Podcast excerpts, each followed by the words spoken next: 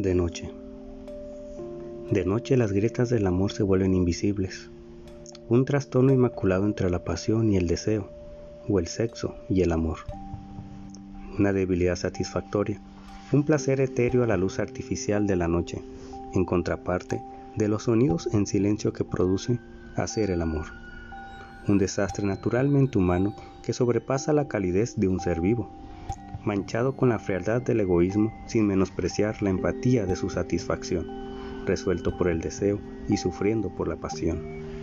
De noche, momentos inolvidables que ejercen presión en el pasado sobrellevan el presente para mantener el futuro.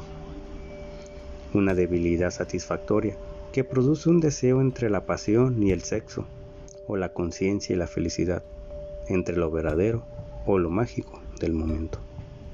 Edgar Morán. Gracias.